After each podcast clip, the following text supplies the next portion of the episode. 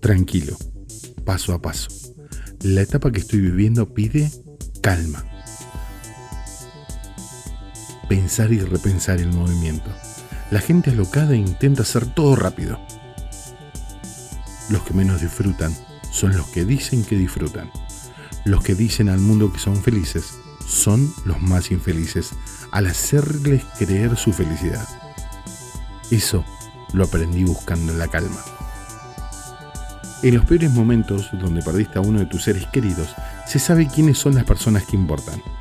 Las ratas salen corriendo rápido, buscando gritarle al mundo que hicieron algo para ser felices. La verdad está cuando la puerta se cierra, cuando estás solo sentado en tu cama mirando el foco prendido de tu velador. La soledad y el vacío de la falta de alguien es la sensación más horrenda del mundo. Ese abrazo que ya no llegará, ese beso que nunca se dará, y perdemos el tiempo pensando si somos felices. ¿Importa? ¿Qué importa?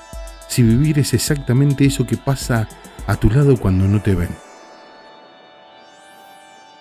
Solo un puñado de personas importa.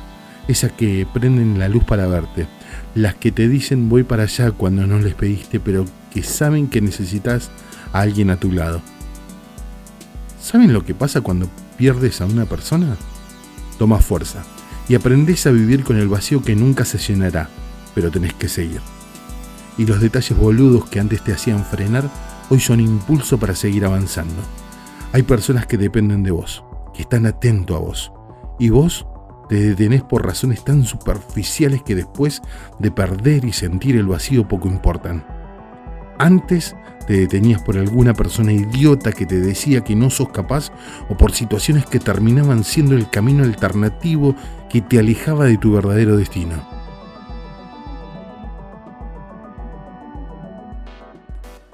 Mira para adelante. Todo depende de vos. Esa persona que ya no está, ya no está. Pero ese proceso lleva tiempo. Esta etapa que estoy viviendo pide calma. Soy Lucas y solo busco la calma antes de buscar la conciencia global.